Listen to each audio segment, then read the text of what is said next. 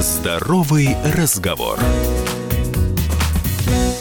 Всем привет, это «Здоровый разговор». В момент, когда уже и президент подписывает документы, касающиеся вируса, коронавируса, самое время начать воспринимать серьезно все происходящее и послушать про то, все-таки как снизить риск заражения коронавирусом.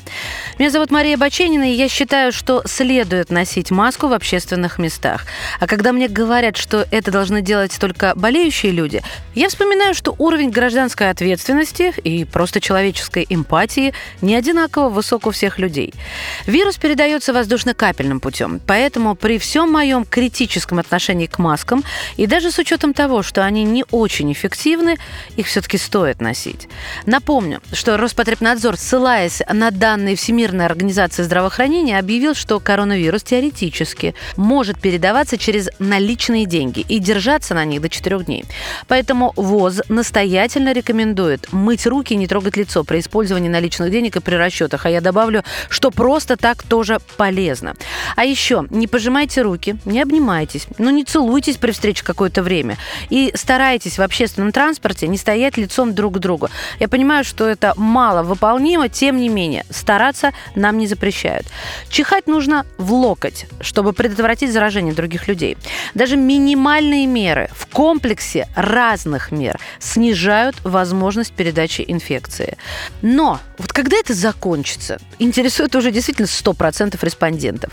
Ученые прогнозируют, что коронавирус пойдет на спад в ближайшее время в связи с наступлением весны. Паника – это, конечно, главный наш с вами враг, и в данном случае главное опасение связано только с тем, что вирус не изучен, и на это требуется время. По сути, коронавирус – это ОРВИ, это острая респираторная вирусная инфекция. И как любая инфекция, подчиняется законам эпидемического процесса, то есть рост заболевания, стабилизация процесса и спад. Я также считаю нужным напомнить симптомы COVID-19. Первое. Могут проявиться через 2-14 дней после заражения. Второе сухой кашель. При простуде бронхите кашель обычно влажный. Третье. Повышение температуры. Либо отсутствует, либо ниже, чем при гриппе. Температура в 39 градусов бывает крайне редко. Четвертое. Затрудненное дыхание. Главный отличительный признак, так как основное проявление коронавируса – это вирусная пневмония. Пятое.